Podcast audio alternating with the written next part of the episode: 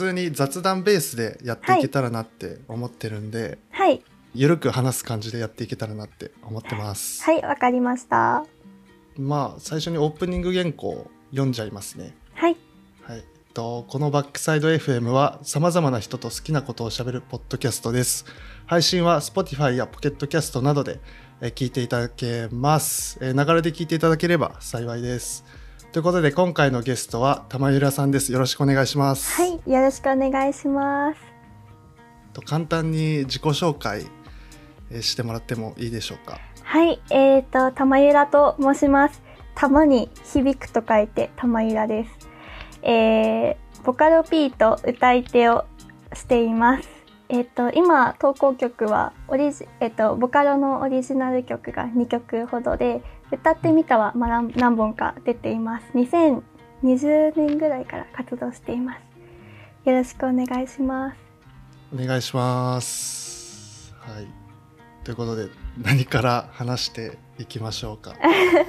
なんかとりあえず私結構やっぱり音楽の話題が好きなのでうん。その純也さんの普段聴く音楽とか聞いてみたいであー確かに、まあ、自分が今聴いてるのはアニソンと洋楽をメインで聴いててえっと夜遊びとかの、まあ、よ J−POP あんまり聞かないんですけど夜遊びを聞いてますね、そんな感じで洋楽全般と、えーアニソンプラス夜遊びみたいな感じで聞いてます、ほー私も結構アニソンは聴きますよ。へえどんなの聞きます？なんかそもそもアニメを好きになったきっかけがとある科学のレールガンうんうん。で、はい。あのフリップサイドさんが歌われてるオープニング曲とか結構聞いたりとかしますね。ちょうど今とある科学のレールガンをあのアマプラで見直してるところで、え本当ですか？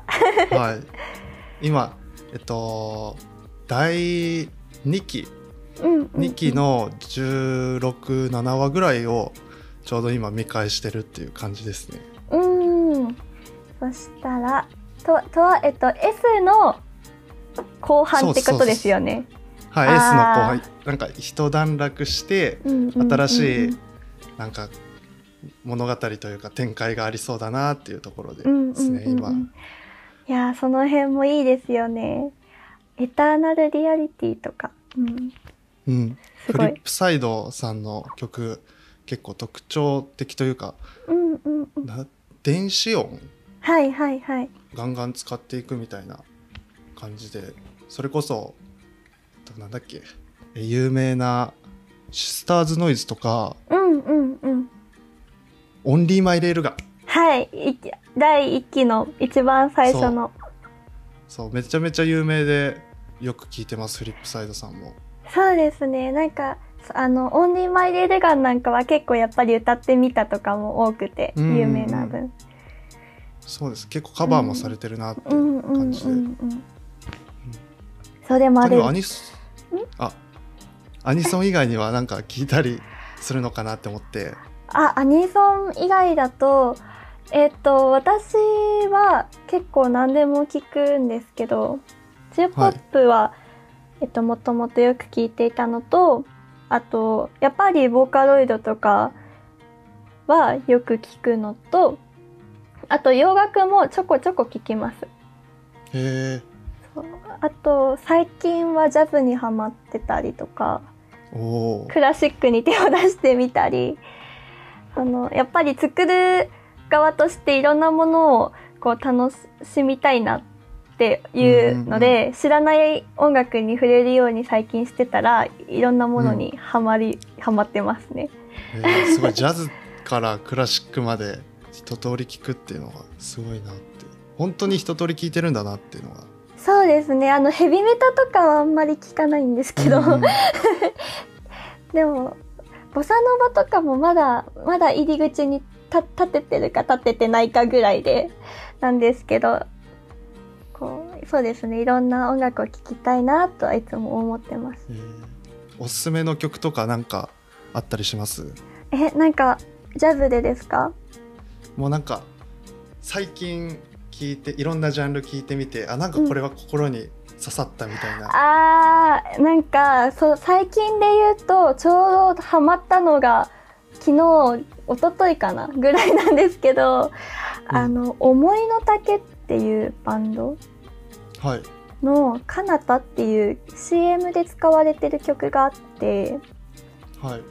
でそれがなんだろうなんか爽やかでなん爽やかでなんか元気をなんかだあのくれるような曲なんですけどはいでもただなんか引っ張ってってくれるだけじゃないっていうかすごい寄り添う感じがすごい好きで、うんうんうん最近ずっとリピしてる曲ですねこれは。ちょっと概要欄に思いの丈のかなた、えっと、リンクストリーミングのリンクちょっと貼っておこうと思うんで後で自分も聞いてみますこれは はいぜひ聴いてみてください。が YouTube の CM で出てきてうん。でなんだこの曲はって思って慌てて調べました。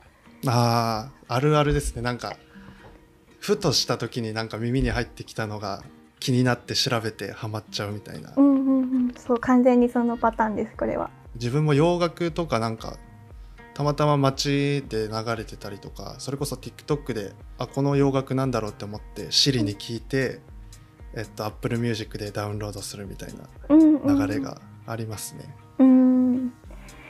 そうですね。やっぱりふと耳に入った音楽とか好きに今その後好きになることがやっぱり多いですね。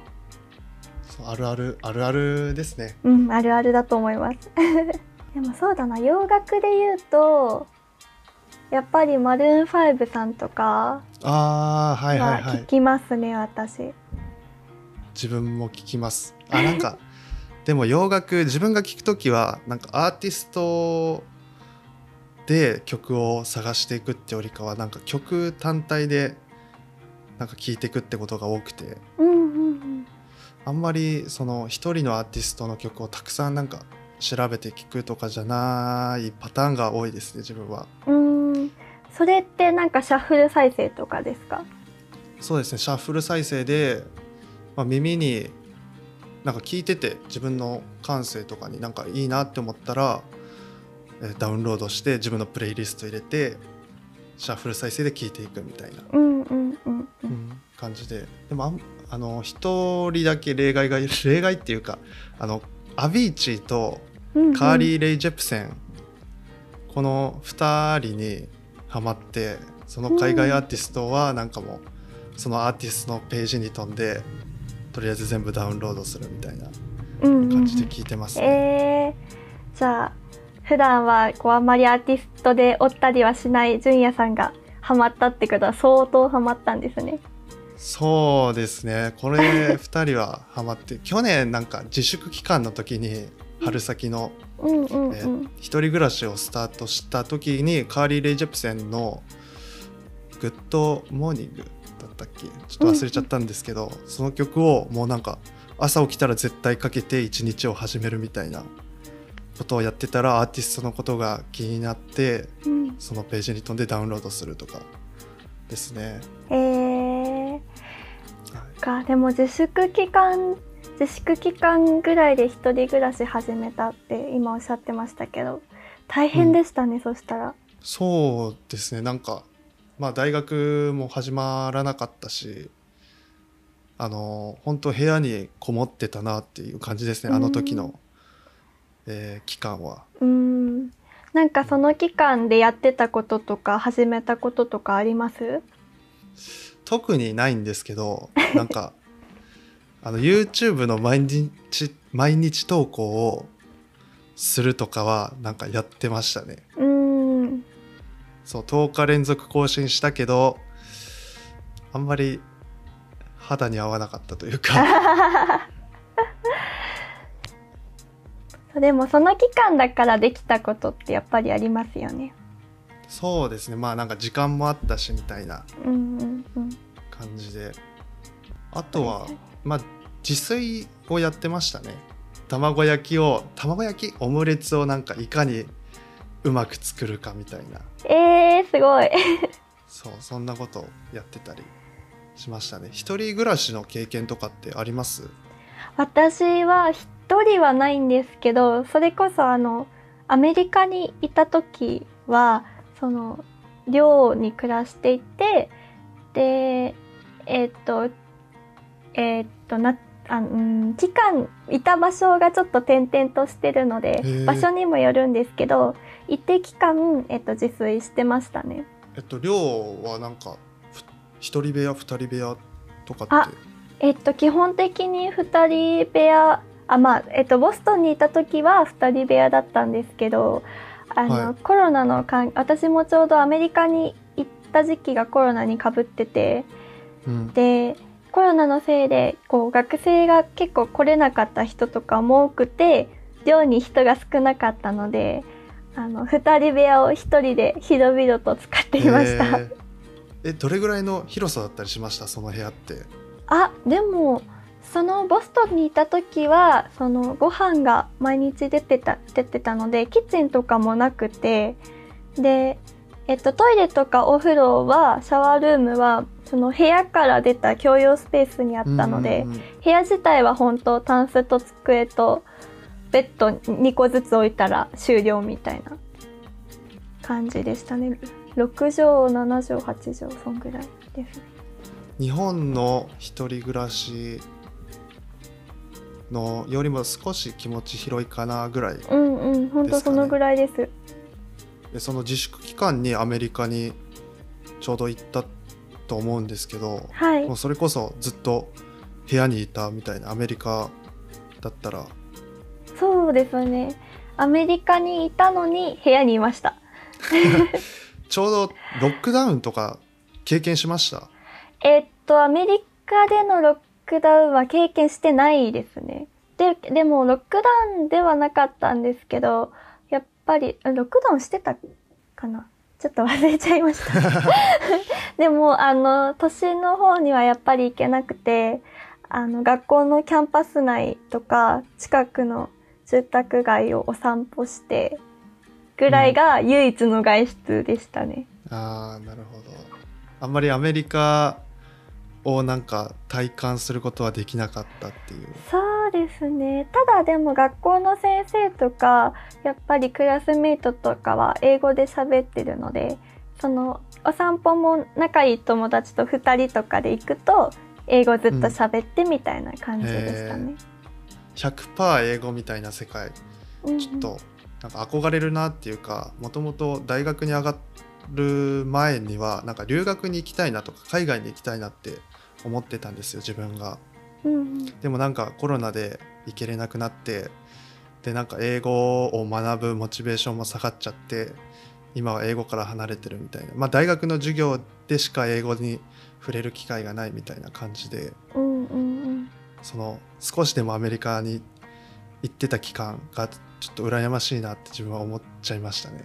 そうですね。やっぱり行ってた期間があるから、なんかこう会話のイメージとかもつくし、あ、この表現自分が話すときこう使えるなとか、うんこううんいうのもあるしこうやっぱり向こうでできた友達とかがいるとこうインスタの DM で英語で喋るみたいなこともあるのでまあ確かにモチベーションで言ったらそっちの方が高く保てるかもしれない ですけどただアメリカに行って痛感したのはそのなんだろう英語の勉強って日本でもできるなっていうことはすごい思いましたね。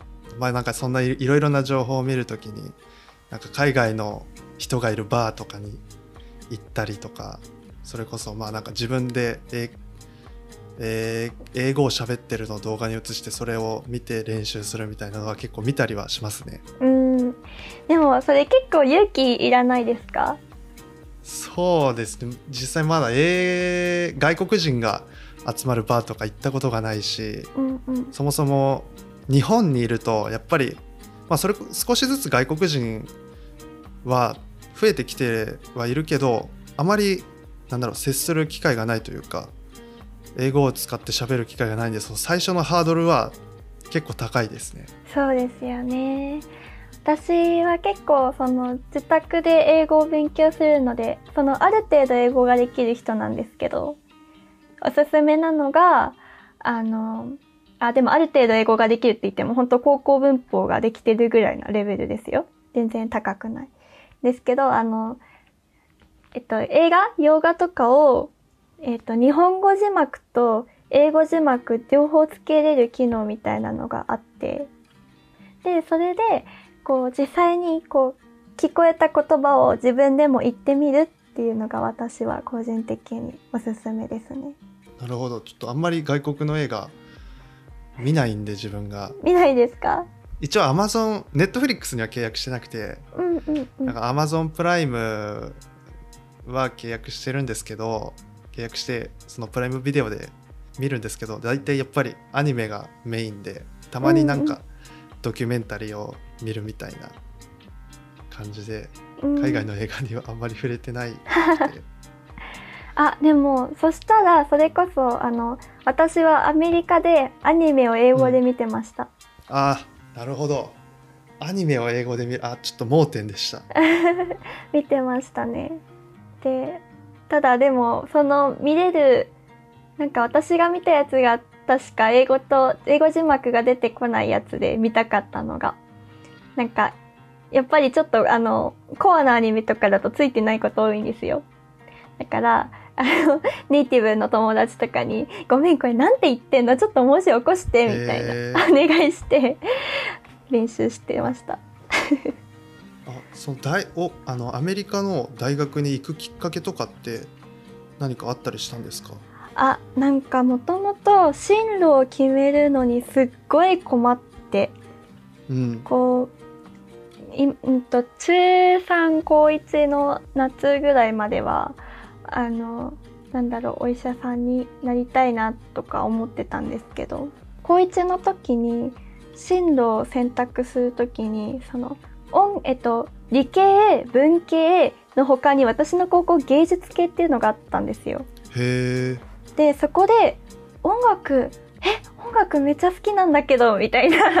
音楽行きたいっていうのがそこで初めて自覚して。はい。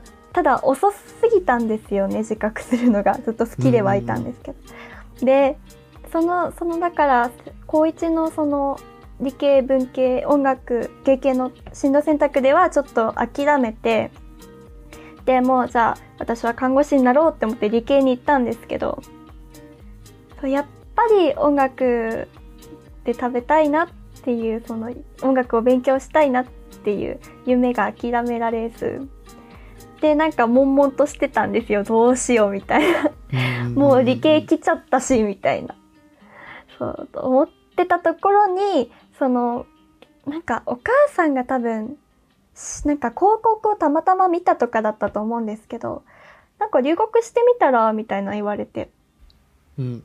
で調べてみたらアメリカの大学ってそのダブルメジャーって言って専攻を2つ取ったりとかあとあのメジャーマイナーってそのいちゃんと専攻してるのはいあしてしてる専攻ともう一個こうちょっと軽く専攻みたいなことができたりするんですよ結構柔軟に。できてあらこれだったらアメリカ行ったらその理系の普通に勉強もするまんま音楽も一緒に勉強できるじゃんって思ったのがきっかけでしたね。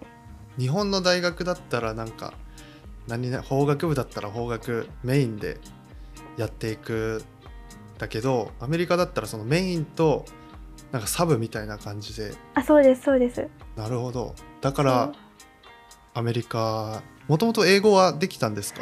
全くできないですよ。それこそあの5科目の中で社会のつ社会の次に英語が苦手なぐらいで本当に大嫌いでもう学校の課題もサボりにサボってみたいな人だったんですけど。うん。そうなんか多分それでもまあ多分なんか一応頑張ってはいたんでしょうけどそあのもともとはそんなに得意ではなくて普通ぐらいで、ででもそのアメリカ行くぞってなった時から頑張り始めました。どれぐらいの期間なんか英語の勉強をしたとかってえー覚えてたりします、と本腰入れてやり始めたのは高2の冬とかですかね。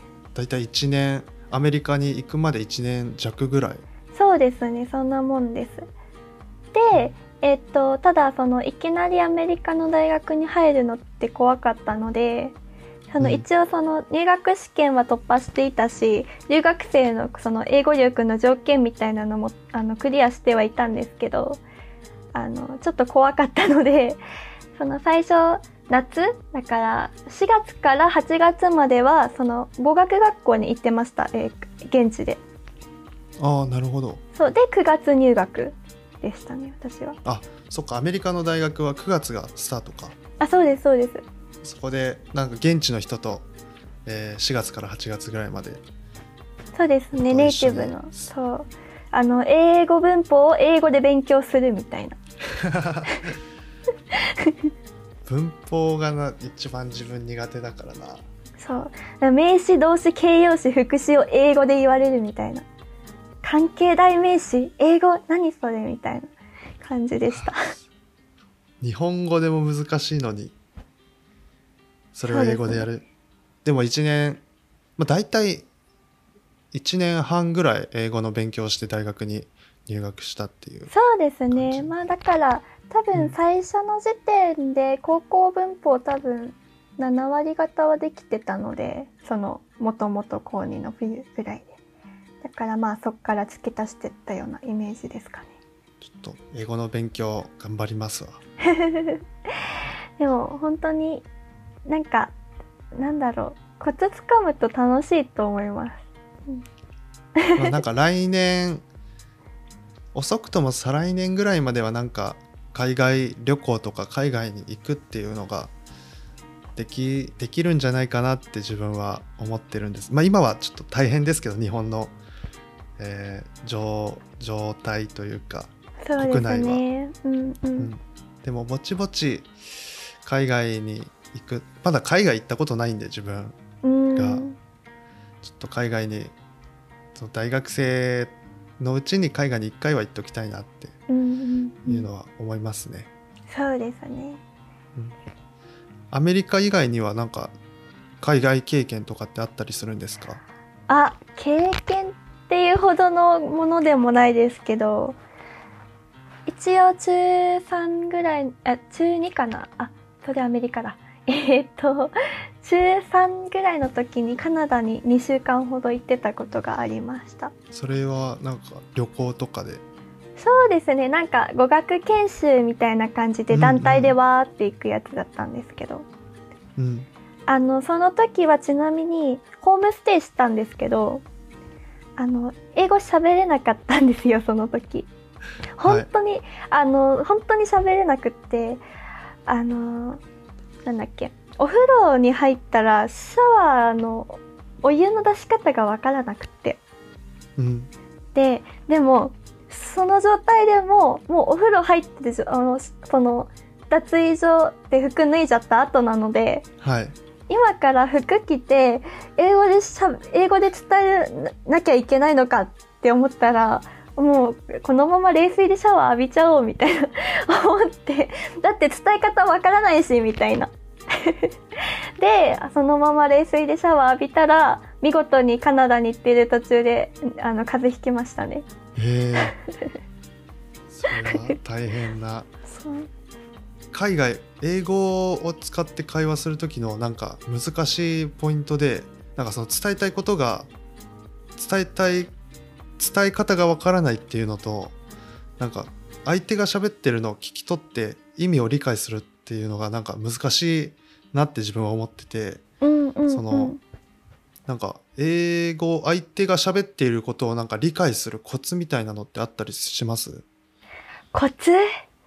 コツはなんかこれ聞き取るコツっていうよりもコミュニケーションを成り立たせるコツですけどそのもうそのネイティブの人が使う表現ってやっぱりこう崩した表現だったりこう知らない表現だらけなんですよ未だに。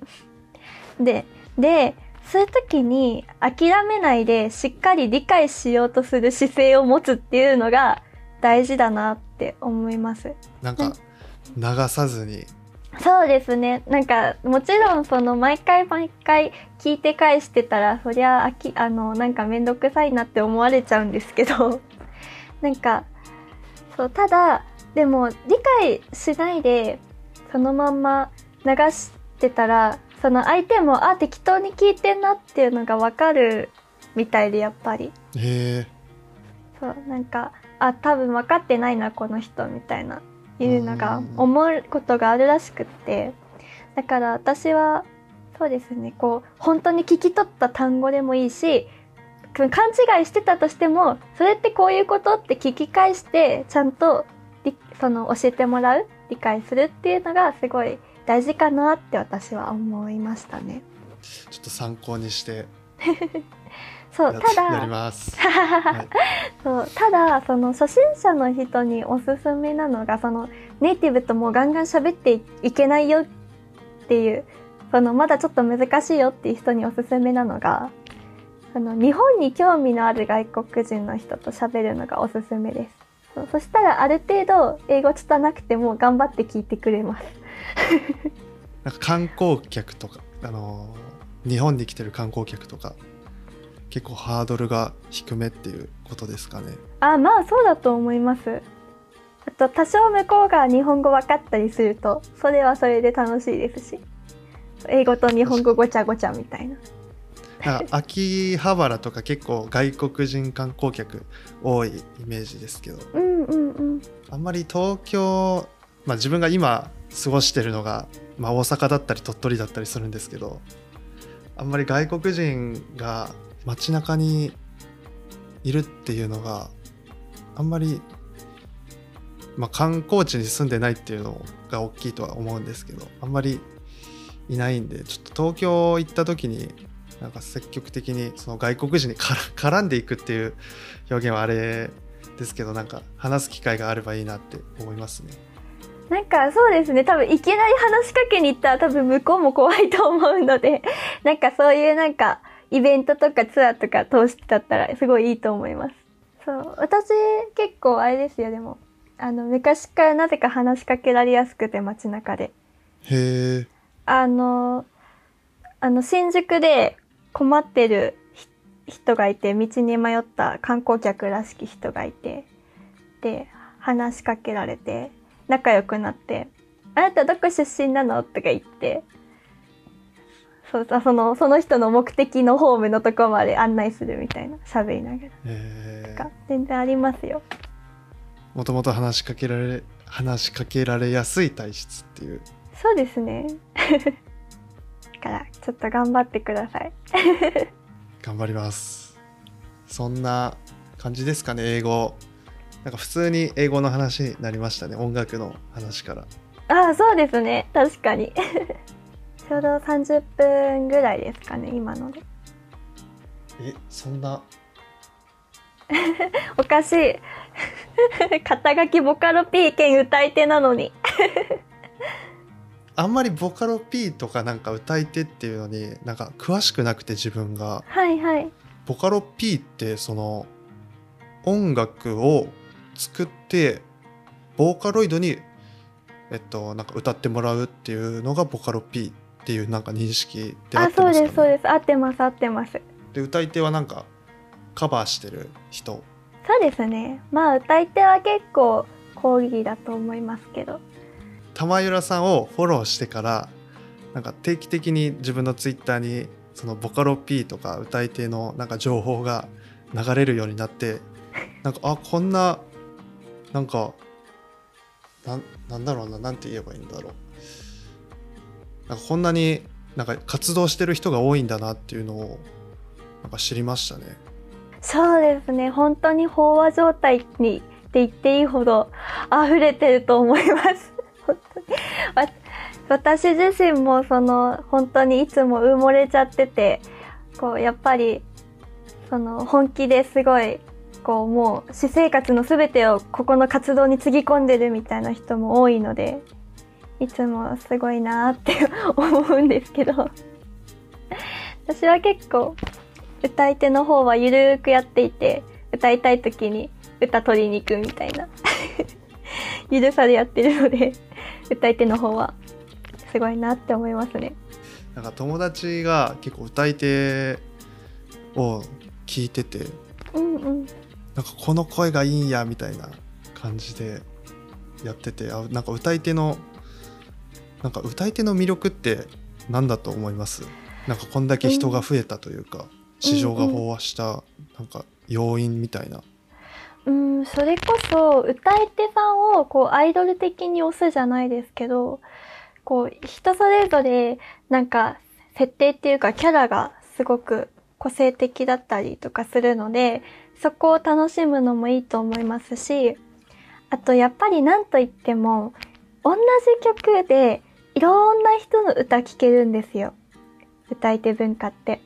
で、だから、その、この曲はこんな歌い方もできるんだっていう発見が毎回毎回私は楽しくて、そのもちろん原曲があってこそのあの歌い手ですし、その原曲ももちろん聴きに行くんですけど、やっぱ私はやっぱりずっと歌をやってるので、こう、その人の歌を聴くのが楽しくて、だからどっちも聴きます私は。なるほど。その同じ曲を同じ曲なんだけど歌い方が人それぞれによって違うっていう、そうですね。なんか、その、ある人は、ここ弱々しく歌ってるけど、ある人は、ここを結構ガツンと歌ってたりとか、それかさ、簡単な、わかりやすく言うと、みたいなところが楽しいですね。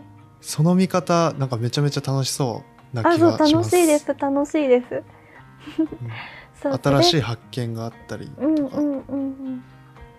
そう、それで言うと、なんかこう、例えば、その、なんだろう、これは歌の聴き方になっちゃうんですけど、まあ歌の歌い方って言ってもいいのかな。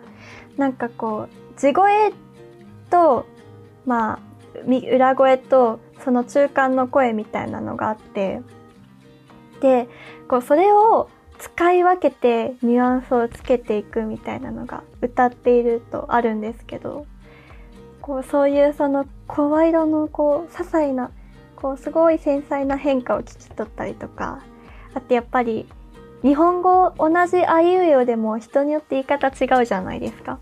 はいそこが面白かったりとか。そう、面白いですよ。なんか自分が音楽を聴く時ってなんか曲調だったりなんかリズムだったりをなんか重要視してるなって思ってて、うんうんうん。あんまりなんかうーんなんだろう曲の雰囲気だったりリズムがなんか自分と合わないなって思ったらあんまりなんかそこで聞くのやめちゃうんですよ。でその歌い方とかあんまりなんか重要視してなかった今まで重要視してなかったポイントですね。うんうんうん。まあ、自分が歌が下手っていうのはあるんですけど、そうなんですか？でも本当にそれこそ今おっしゃってた通りで、こう、私は音楽作るようになってからやっぱり音楽の聴き方変わりましたね。こう、やっぱりそれこそ最初私もその曲の雰囲気とか、まあ私は結構歌が好きなので、ボーカルの人の声とかばっかり聞いてたんですけど、曲調とか。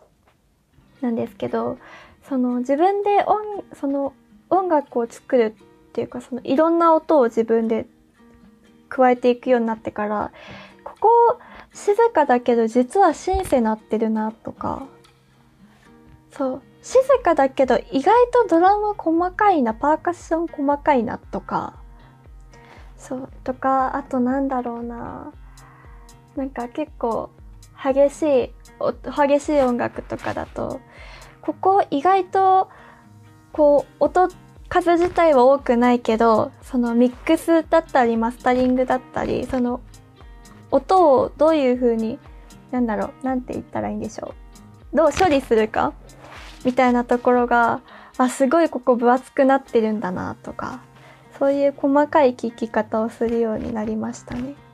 作り手側から見た作品。そうですそうです。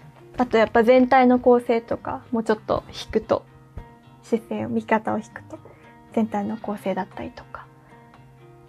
すごいそういう聞き方変わりましたね。いろんな聞き方があるなって思ってなんかそれとなんか同じことがなんか自分動画作ってるからなんかすごいわかるなって思ってて。うんうん。なんか動画を見ててもあなんかこのテロップの出し方とかなんかトランジションの使い方とか動画のとのつなげ方なんかこんな編集してるんだろうなみたいなのをなんか思いながら見ちゃいますね自分は動画うん見るとき、うんうん。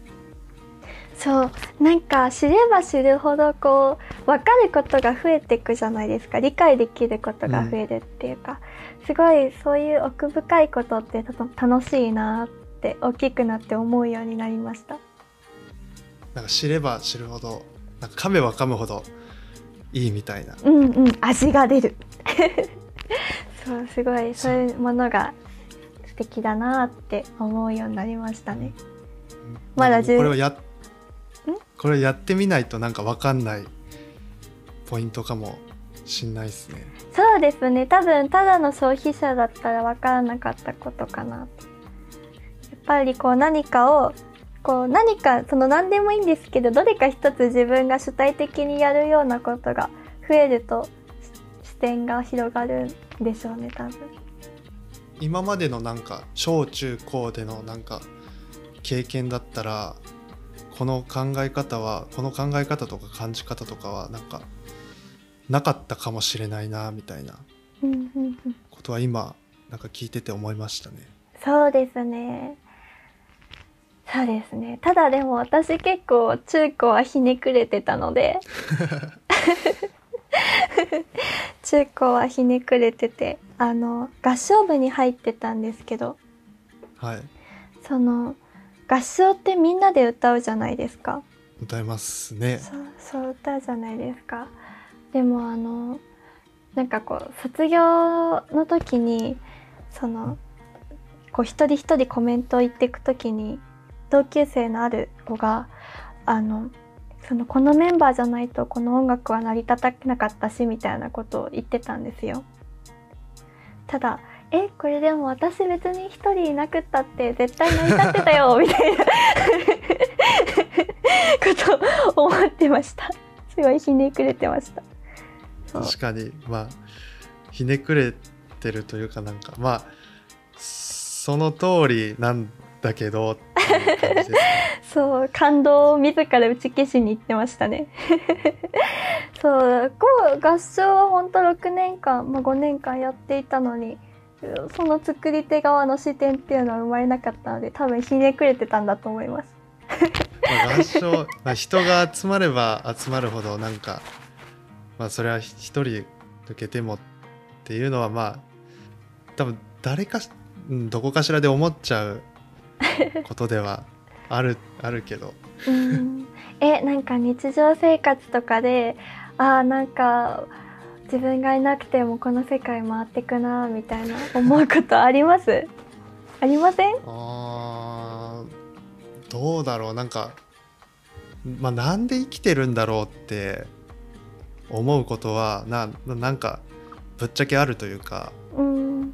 まあなんかニュースとか見ていてなんかこの世界なんか大変生きるの大変だなっうんて思,、うん。思うことはありますね。うん。そう生きるの大変だなってすごい感じるようになりました大きくなって。そう年を取るたびに年を取るっていうか年を重ねるたびになんか社会が徐々に徐々に見えていってえこんなに生きるの大変なのっていうのは感じますね。本当に。だからそれこそ私家事苦手で。うんうん、うん、好きじゃないんですよ、うん。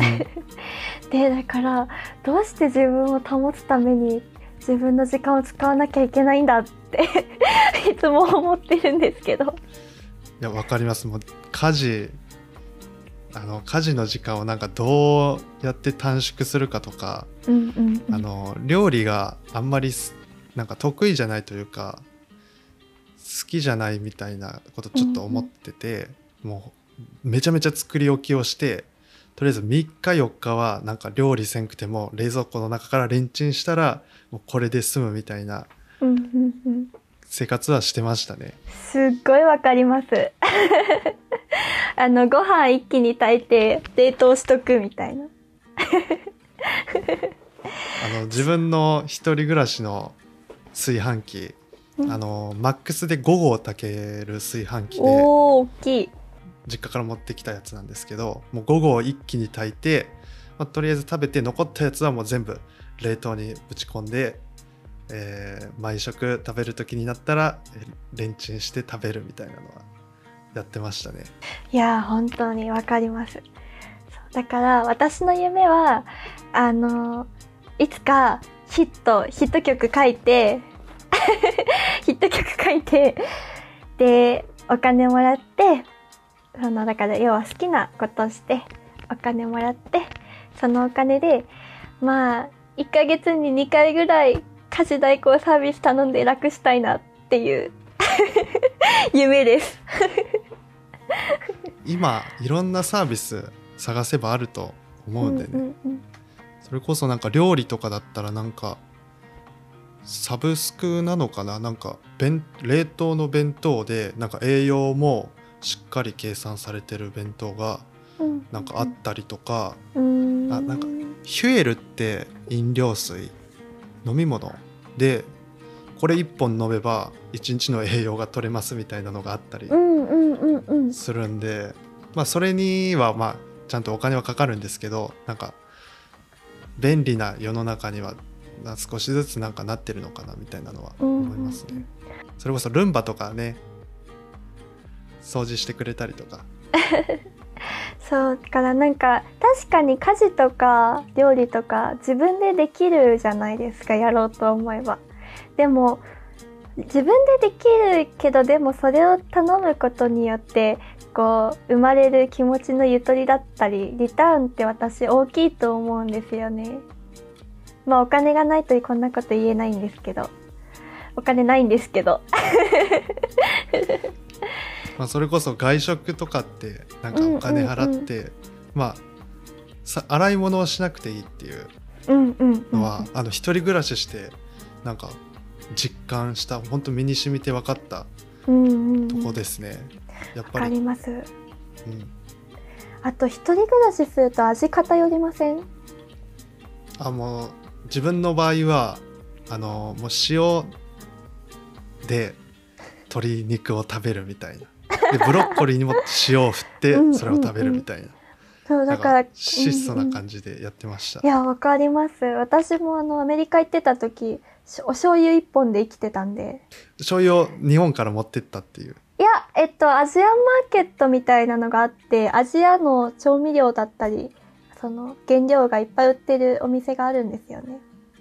ただそこであめんつゆと醤油ですね。めんつゆと醤油でもう生きてたんで味が偏りまくってて久しぶりにレストランとか行った時の感動がすごかったです。そこんな味存在してたんだ確かにみたいな。う めちゃくちゃわかる。うーん。一人暮らしの部屋に自分マヨネーズ買ってないんですけどマヨネーズとかドレッシングかなんかあのー定食屋とかレストラン行ってその野菜にあのマヨネーズとかドレッシングがかかってるとあなんかすごい懐かしい味というかうん実家には当然あるんで、その日常の味をなんかまあ忘れちゃうみたいなことはあったりしますね。そうですよね。だからそういうこうゆとりのある生活をいつかしたいっていう夢です。自分もそう思います。いつか大事したい。大事。それこそいっぱいいっぱいになっちゃったらなんかそのきクオリティオブライフじゃないですけど気持ちもどんどん下がっていくしうん。そう自分のモチベーションというか気持ちを保つっていう面でも、まあ、なんかうまく活用していけたらいいですね。うんそうですね。食べ物アメリカうん。アメリカのなんかアメリカでなんか食べて思い出に残ってるものとかってあったりします？あーアメリカえっとまずすごい高カロリーなんですけど やっぱり定番のハンバーガーはめっちゃ美味しかったですよ。えすんごい美味しかったです。マックとはもう。違う。違います。もうお肉が違います。お肉も違うしなんかもうバンバンズ？バンズ？バンズ？からはみ出てるし具材がみたいな。すごい贅沢で美味しかったのとあとえっとチーズマカロマカロニチーズ。ってはい。言ってわかります？グラタンとは別。グラタンとは別です。あのチーズクリームなんですよ。もうそのそもそも作り方があのチーズと牛乳と水混ぜるみたいなソースの作り方がみたいな料理なんですけどそれがすごい美味しくって高カロリーなんですけど。あの、まあ、アメリカのうんうん。アメリカの食べ物高カロリーなイメージがあります。そうですね。結構でもそのマカロニチーズもアメリカの一般家庭では結構よく出るのかな。なんかに多分お日本で言うとお味噌汁みたいな感じなんだと思います。お味噌汁のポジションでマカロニチーズが 出てくる。いやいや主食主食ですけどそのなんかなんか頻度っていうか親しまれ度合い的に。はい、はい、そうですね。うんあとあとやっぱりもう一つだけ欠かせないのがバターポップコーン。バターポップコーン？そう。あんまり日本じゃないんですよ。多分あの映画館の塩のポップコーンとかって多分ポップコーンを作って塩を振りかけてるのかな？あそうですね。うんうんうん。でそれとバターポップコーンはなんかえどんな感じでバターとポップコーンがなんか混ざり合ってるというか。えなんかちょっとどうやって作ってるかわかんないんですけど本当にバターが黄色あのポップコーンが黄色いです。え。ーバターの味と色してます。えもうバターの風味。バターです100%バターです。バターです。で食感はポップコーンと。ポップコーン。すごいコクがあって美味しくってなんか塩気もあるんですけどもちろんアメリカであのムービーシアターフレーバーみたいなこと言ったらバター味のことですそれ。えー、あ塩がデフォルトじゃなくて？塩デフォルトじゃないです。バターがデフォルトです。えー、カロリー高そうだな。いやー高いですよね。まあちょっと多分地域によると思いますけど。ありますけど、私の言ってたところではそれがデフォルトでした。日本ではないですもんねないですね。あのそれこそコストコのブランドが出してるものぐらいしか手に入らなくて。だから私今アメリカの友達に買ってきてもらったやつストックしてあります。そう大好きで。ちょっと一袋400キロカロリーぐらいあるんですけど。すごそう。だからもうお昼ご飯の代わりみたいなレベルですねカロリーの話が出たんですけどダイエットで5ヶ月で6キロ痩せたっていう。やってました。これなんかすごいなんか健康的なダイエットだなって見た時思って、なんかその極端になんか3ヶ月で1 0キロとかまあなんか自分筋トレかじってるんではい。いろいろそういう情報をディグっていったりするんですけどやっぱり短期間の急なダイエットはなんかリバウンドにもつながるしなんか健康にも良くないっていうことは知っててなんかすごい健康的なダイエットがをなんか成功してるなっていうのは思ってて、うんうん。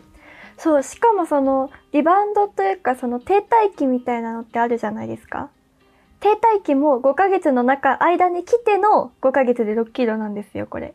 うーんすごいそうそうすごいこう自分でもそのやっぱり過激なダイエットはしたくなかったのとあとリバウンドもしたくなかったのでどうやったら痩せれるかなっていろいろ調べてでけあの私結構夜ご飯食べたいんですよ。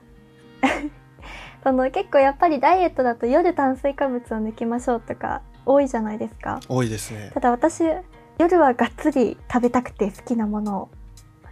でじゃあどうしようかって考えた時にその1日の総カロリーで計算して取るようにしたんですよ。で私はその本当に運動しないのと基礎代謝量も計算したらめちゃめちゃ低かったのでえっとだいたい1日1000 1100から1300キロカロリーぐらいに抑えて1日へえそう。でそうするとその朝ちょっと食べる食べはするんですけど朝少なめにするとかその朝と昼を合体させちゃうとかすれば夜ご飯多少食べても全然1300ぐらいだったら収まるんです。でそれで痩せました。それ続けただけです。結構1000 1000キロカロリー前半台ってイメージしにくい人にはちょっと難しいかもしれないけどなんかすごいことっていうか なんか普通に3食食べてまあ完食する人はまあ人それぞれやっぱあると思うんですけど3食食べてかつ完食とかしちゃうと普通に2000は多分2000近くにはいくと思うんですよ。うんうんうん。でもなんかそこをなんか1日トータルしっかり計算してやってるっていうのはすごいなってだからその1300のうちこうすごい極端にひどい日とかだとあのそれこそ450キロカロリーぐらいはポップコーンだったりするんですけど日によっては。でもその食べたいものを食べれるっていう点でストレスが少なかったんですよね。だから続けられました。ストレスがないっていうのは大きいかもしんないですねそうなんかもしかしたらこれだってその期間はかけてますけどそのカロリーやっぱり基準量よりはだいぶ少なめにとってるのでまあそのいわゆる科学的に健康と言えるかどうかはちょっと怪しいですけどただただでも実際続いたしそれにあのストレスもなかったしっていうところでは自分的には結構うまくできたのかなって思ってます。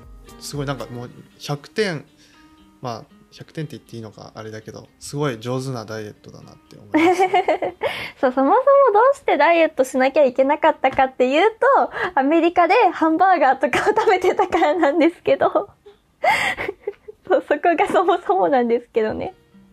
なんかアメリカ留学行って太って帰ってきましたみたいなエピソードは聞いたりしますねよく。そう、いや、私も7キロ太ったんですよ。7。あ7。で、太って、ただでも日本に帰ってきて食生活戻ったと思ったんですけど、その、食べたい量そのものが増えちゃってて、な、何もしなかった時痩せなかったんですよね、私。戻らなくて。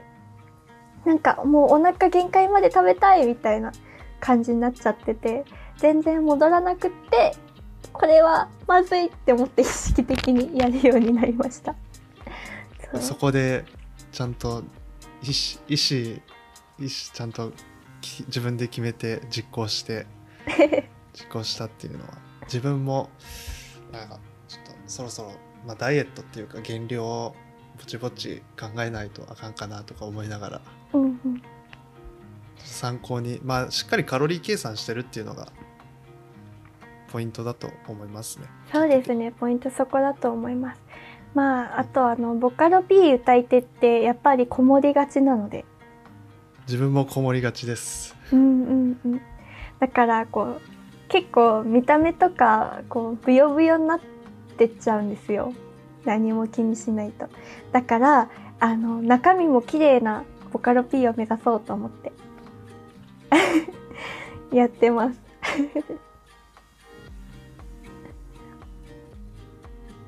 あはい続けあでも最近ちょっとモチベーションが落ちてるので最近はその今減らさないでキープの期間にしてるんですけど、うんうんでも多分またモチベーションが上がったらやると思います。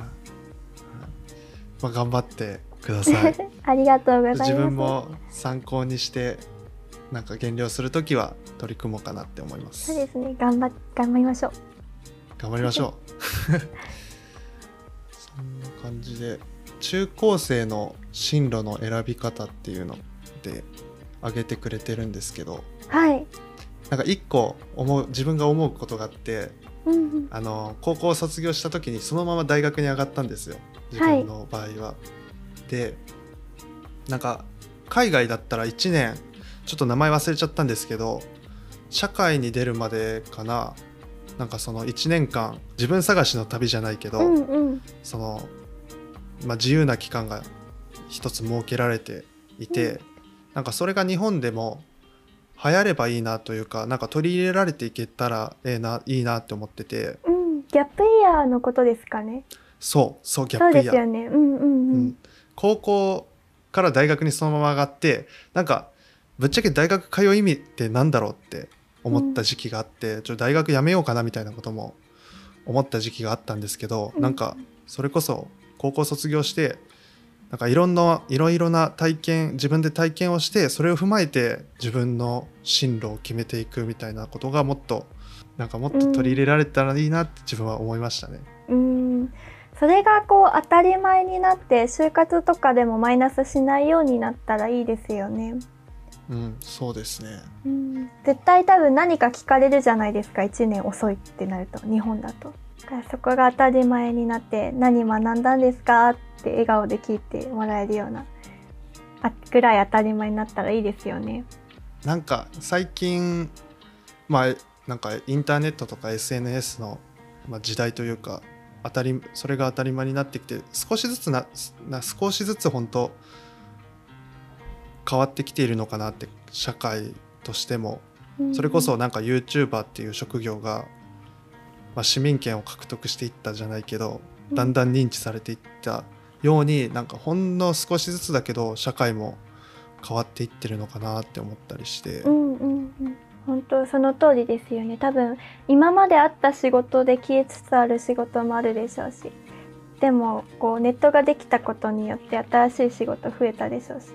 そうただその私がそのそのさっき触れてくださった中高生の進路の選び方っていうことでずっと思ってかずっとというかその実際自分が今高校卒業して2年経ってるんですけど思思うようになったのがその、まあ、これって多分向上心が高い人に限った話なんですけどその私の場合はあまずそうだちょっと話す順番ごちゃごちゃなんですけどちょっと先に私が今どういう道筋なのかっていう話だけ軽くすると、えっと高校卒業してアメリカの大学に入学してでただでもそこでコロナのことがあって一度日本に帰ってきた時になんかあれ私このままやりなんかこのままアメリカに行って音楽できないそのえっとコロナのことがあってアメリカで音楽ができない状況になっちゃったんですよ。で音楽できないからどうしようってなった時にちょっと一回音楽しっかり勉強したいって思って進路変えたいって思ってで今アメリカの大学在籍したまんまその授業は受けてないけど在籍したまんま専門学校に行ってるんですよね今年が今今大学2年生の年なんですけど1年遅れで専門学校1年生なんですけど。ででこうやってなんか紆余曲折してきて思ったのがなんか結局どこに行っても頑張るんです。向上心の高い人って。うん。そう。だしその意外とその私は結構進路選ぶときにこう先生とか親とかに将来どうやって生きていくんだとかああとや結構親にこうやっぱりある程度のお金は必要よと。こうそこの収入は必要よと。だからいい大学に行きなさいっていうように言われて。だからなんか専門学校に行く人行く人たちのこうおお金事情はなんかとんでもないなんかホームレスになっちゃうんじゃないかぐらいに思ってたんですよ。はい。全然イメージつかなくてただでもいろいろ考えてみて思うのが意外とどこに行ってもなんとかなるのかなっていう。だし結局向上心の高い人は多分どこに行っても同じぐらい頑張ると思うんです。気持ち的にもそうだし。だったら自分が好きなことで苦しんで頑張った方がいいっていうのが私が結達して達した結論でしたね。好きなことだったらまあなんか苦しいことを好きでもなくて苦しいことを頑張るって、まあ、不可能というかうーん。なんかもう心が折れちゃうみたいな。うーんそう。がん頑張れちゃうんですよ多分。みんな。頑張れちゃうんですけど途中でああもう無理ってなる瞬間が多分来るじゃないですか。うんうんから。だそうでもきっとその中でもきっと頑張り続けてる人が多分世の中にやっぱり一定数いると思うんですけど。なんかちょっと身近にもいる気が。なんか社会人うんの友達とかちょっとあああいつ大丈夫かなみたいなことはちょっと今思いましたね。うん。ただでもやっぱりそのちゃんと社会に出て働くっていうことで得られる安定だったりとか人脈とかこうそういうものもあると思うしだからやっぱりどっちを取るかは最終判断は個人個人でどっちがいいとも一概に言えないですけどただでも好きなことを選んですらえ好きなことを選んだとしても結局苦しいじゃないですかやっぱり。そうそうですね。そうどっちも苦しいんだったらもういいじゃん好きな方でみたいな 思いますね私は。ちょっと誰かの参考になればなんかすごいうん素敵な考えというか、本質をついてるなって思いますね。うん、ありがとうございます。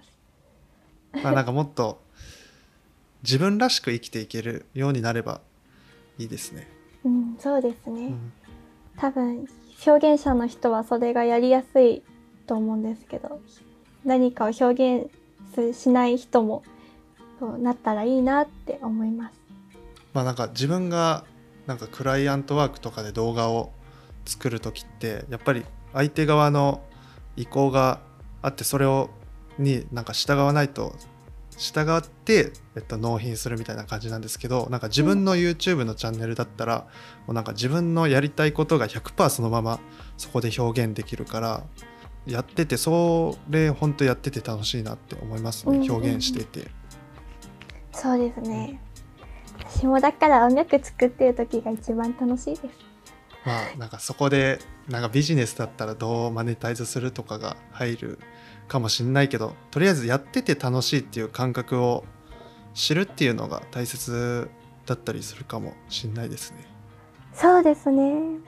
そうそのビジネスにするっていうところが入ってくるとまた話がややこしいですけどでもそのビジネスにするっていうのだって100%自分が好きじゃないことと20%好きんちょっと待ってください0%好きなことと 0%好きなことと20%好きなことだったら20%好きなことの方がいいじゃないですか多分。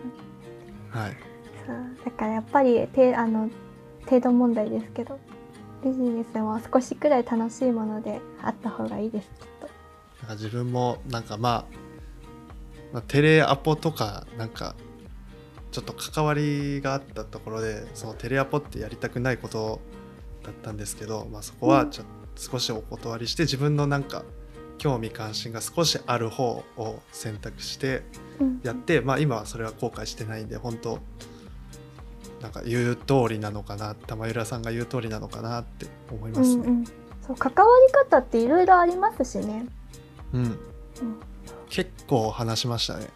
話しましたね。なんかもう気づいたら1時間ちょっとうん気になることなんか気に自分が聞いてみたいことがまあ1個あってはいなんか欲しい機材とかって今あるんですか？っ ていやちょうど Cubase Pro を買ったばっかりなんですよね。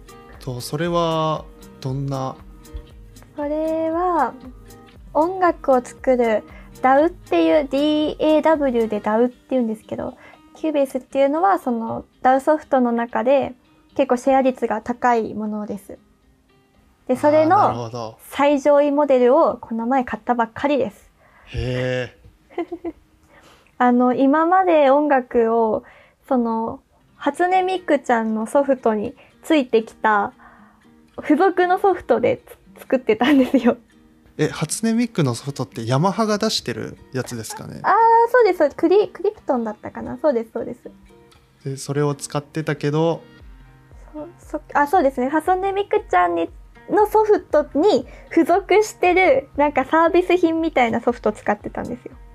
はい全然その、グレードが低いものを使ってたんですけど、でもちょっと、いろいろまた機能を使いたいなって思って、その、 Cubase のプロにしたところです、ちょうど。うん。買い切りのソフトですか？買い切り、買い切りっていうとずっと使えるってことですか？はいなんかあ、そう、そうです、そうです。サブスクじゃなくてあ、サブスクじゃないです。もう買い、買い、買いました。あと、やっぱり機材、機材っていうのかな？欲しいソフトで言うと、あの iZotope の Ozone 9が欲しいですあ。私はそうこれはミックスマスタリングって言ってその曲曲をその作った後にこうどういう調整をしたら一番聞こえやすいかなっていう部分なんですけどこの辺は。このソフトが欲しいです。なんか前にあのゲストに来ていただいたこのポッドキャストのゲストで来てもらった一人もなんか音楽を作ってて、はい。そのミックスって作業が難しいっていうのを言ってました。うん、そう例えば簡単に言うとこうベースはそのベースの音の中でも一番こうお聞こえがいい低い部分をもっと聞こえやすくしてあげてただ逆にピアノとかだとちょっと高い音の成分のところを持ち上げてきらびやかにして聞こえやすくとかそういういろんな技があってすごい難しいところですね。難しそう。なんか自分もポッドキャストの編集するときにうん、なんかアドビのアドビのソフト使ってるんですけどオーディションっていうソフトで、はいはいはい。でもやってることはなんか単純でなんか黒マナ、えっと、ノイズを除去してうんうん。なんかこういらない高音と低音をカットするぐらいなんですよ。うんうんうん。なんかそこまでなんかどうやったらこれ調整して聞こえやすくするまではなんか難しくて手出せてないですね。うんしかもその音楽だといろんな音混じってるんでこう多分こう話してるとなそのボイスとナレーションっていうのかな？うん、ナレーションとノイズとみたいな感じだと思うんですけど多分その音楽のミックスマスタリングは多分それのこうちょっともうちょっと増やしたバージョンだと思います。音の世界もマジでなんか深い沼が深いというかうーんその動画やってて動画もなんか突き詰めたらキリがないなって思うんですけど、うん音もうんうんこれもう知ってけば知っていくほどキリがないなって思いますね。だってなんかマイクで何百万みたいなのとかありますもんね。突きあ詰めると。ります。だって自分が今使ってるこのマイクとかってあのーセールの9900円で買ったやつなんで。はい。オーディオテクニカだいたい定価が1万2000円ぐらいで、うん。うんうんうん。オーディオテクニカでなんか一番まあ音質もそこそこ良くてなんかまあ使えるよねみたいなうん。感じで買って使ってるっていう感じなんうんで、うん。それこそコンデンサーマイクはい。かな？あのーとかもう本当上見たらねすごい すごい値段であの、ね。売られてたりするんで。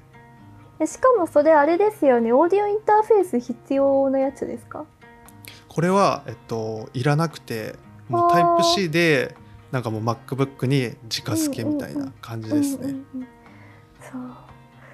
そうですよね。なんかそうその辺いろいろありますしね。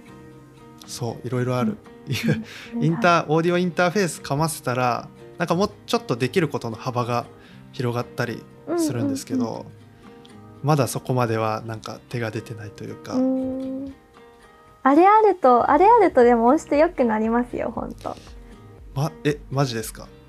うん私は持ってますね歌の録音用に今はちょっと MacBook でタイプ C でタイプ C1 本でつないで、えー録音してるっていう感じで。うん。なんかあのこれ録音用に MacBook1 台と、この Zoom 用に MacBook1 台使ってるんですよ。え大変ですね。そう。でもうなんか机の上パンパンみたいな。でこれがなんか MacBook1 台でなんか Zoom もいけてえっと録音もちゃんとした音質でいけてみたいになるのがちょっとひとまず理想なのかなって思いながら。うんそうですね。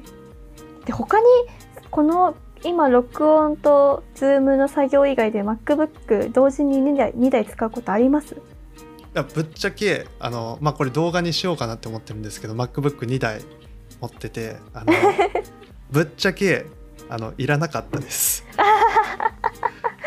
いやそうですよね。なんかすごいうすごいすごいですね。2台って2台ってそんな初めて聞きました。あもうなんかうんあのみんなに言われますね。でも本当オーディオインターフェースだとでもそうですね。今純也さんノイズもそんなにホワイトノイズとかあんまり入ってないですよね多分。そうそうだから大丈夫だと思うんですけど結構あのみんな録音の時にさーっていうホワイトノイズに悩むんですけどあれオーディオインターフェース通すと良くなります。ああなるほど。そうあれは、まあなんか編集しててあのこのポッドキャストうん。今までのやつを編集しててどっちの音源かは分かんないけどやっぱり少しさーって音は入ってるんですよ。うん入ってそうですよね。そうそこをなんか、まあ、編集でどうにかするそれこそうんノイズ除去を少し強めに上げたんですけど、そしたらなんか元の音元の、うんうんえっと、人の声とはなんかまたなんかちょっと違った聞き味そうですそうです。になっちゃってて、うん難しいなっていう。多分そこみんなが通る最初の難関なんじゃないかと私は思ってるんですけど。このノイズをまあそれこそ前の回を編集しててその時に思ったんですけど。うんまあなんかその時は iPhone で録音してもらっててでなんかその音源を聞いてみるとそこまで目立つノイズはなかったんですけどやっぱり編集してみるとなんか気になってうん。でも相手にちょっとマイク用意してくださいとか、まあ、言えないんで、そうですね。うん。まあ、そのできる今持ってるリソースでなんとかいい質のものを作るっていうところをまあ頑張っていかないといけないですね。そうですね。ごめんなさい。今日も私 iPhone で録音なのでちょっとい編集全然頑張ってくだ大さい。丈夫です。その回数重ねていくとやっぱり次はこうしようとか、えー次はなんかもうちょいここを調節してみようとかがまあできるんで。うん。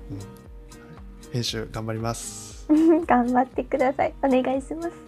そんな感じでもう1時間ちょっと話したんで、はいそうですね。すごいあっという間でした。まあ、尺とかは決めてないんですけど、まあ、大体もうこんな感じで。うん取り扱ってないテーマとかもあるんですけどはい。もしよろしかったら2回目とかもあのお呼びできたらなって思います。あーありがとうございます。今日はおいす本当なんか忙しいところ来ていただきありがとうございました。あーいいえいいえこちらこそお呼びくださってありがとうございました。と玉浦さんのツイッターとか YouTube とかそれこそ昨日動画上げてらっしゃいましたもんね。あげてまし方。たあもうあの把握してくださってて嬉しいです。ありがとうございます、あのヨルシカのカバーを、えーリリースしていたんで皆さんよしよろしかったら聞いてみてください。お願いします。そんなリリースなんてほどじゃないですけどちょっと歌っただけなんですけど。はい。まあ、概要欄に、えっと、貼っておきますんで、えーよろしかったらチェックしてみてください。はいお願いします。ということで第、えー5回かなこれは、えーポッドキャストのバックサイド FM のゲスト玉浦さんでした。ありがとうございました。ありがとうございました